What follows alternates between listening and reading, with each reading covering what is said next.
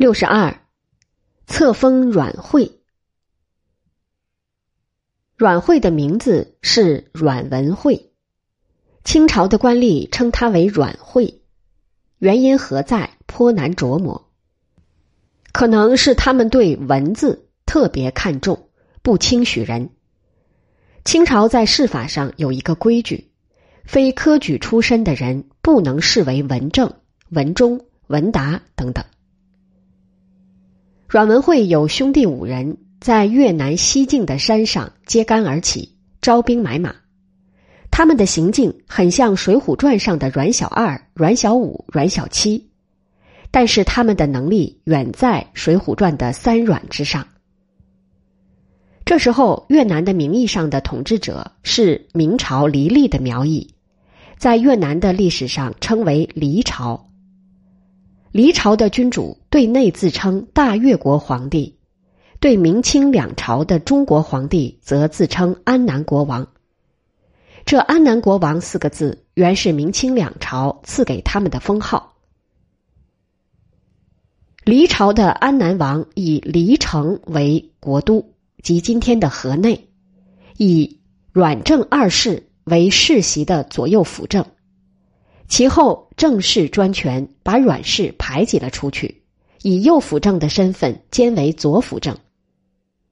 阮氏便割据了越南南府的顺化、广南二府，自称广南王，传了好几代，与北方的郑氏相对立。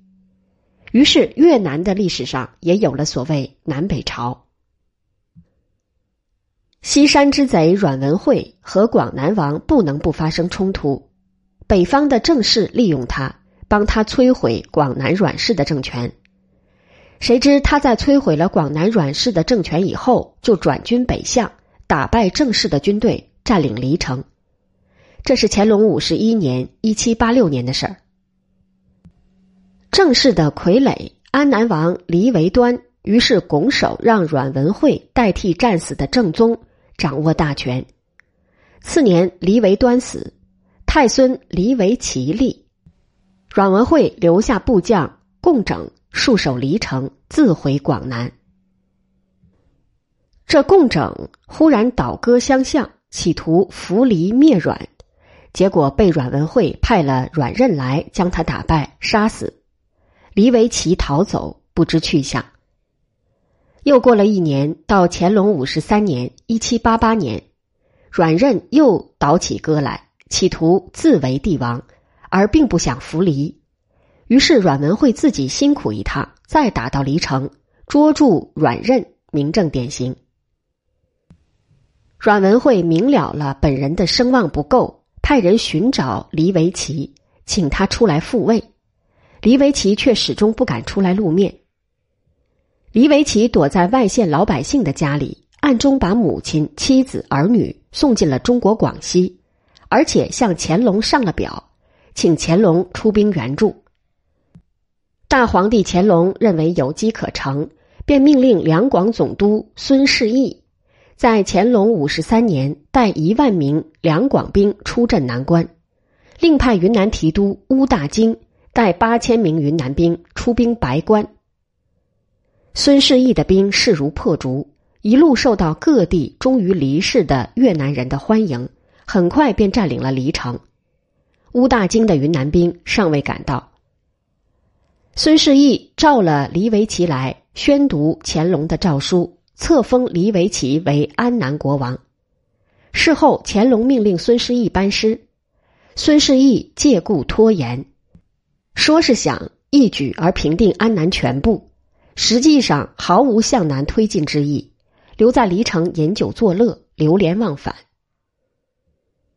孙世义在打下黎城以后，之所以如此骄妄，不无由于乾隆的过分宠信。乾隆封给他一等功，上加“谋勇”二字的号，称为一等谋勇公。当年年羹尧与岳钟琪所受到的爵位，均无如此崇高。阮文惠虽则已被战败，但尚未消灭。孙世义仅有一万八千名的兵力，果真长驱直入。即使能连战连胜，也占领不了整个的越南，相当于九个台湾。况且孙世义不仅不认真的向南推进，而且又毫不设防。乾隆五十四年正月元旦的夜晚，孙世义正在置酒作乐，阮文惠突然兵临黎城城下，孙世义仓促应战，大败全输。他带了一些溃兵逃出黎城，渡过富良江，立刻折断浮桥。大部分的将士与夫役于是都死在敌人的刀下或富良江的水中。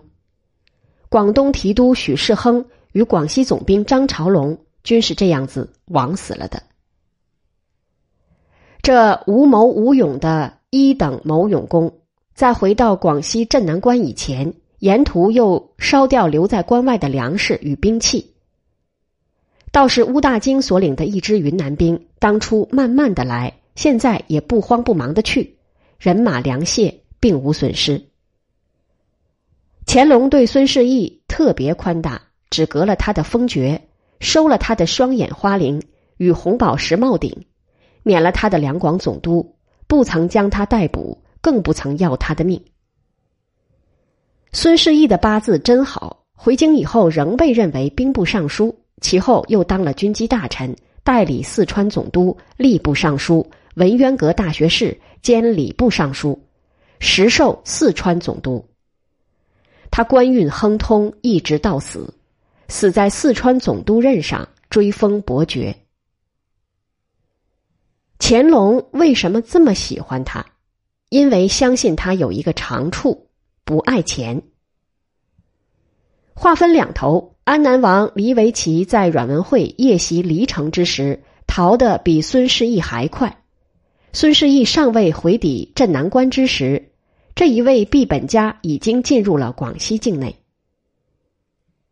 乾隆很看不起这黎维奇，说：“既然扶他扶不起来，便把他编入汉军旗，当一个左领算了。”阮文惠颇为明了，乾隆所争的只是一个面子，便在打下黎城、赶走了孙世义、黎维奇以后，赶紧向乾隆上表称臣。并且说准备在明年亲自进京觐见天颜。乾隆认为阮文惠敢于亲自来朝，必然颇有诚意，就下旨册封他为安南国王。这时候，阮文惠已经改了名字为阮光平。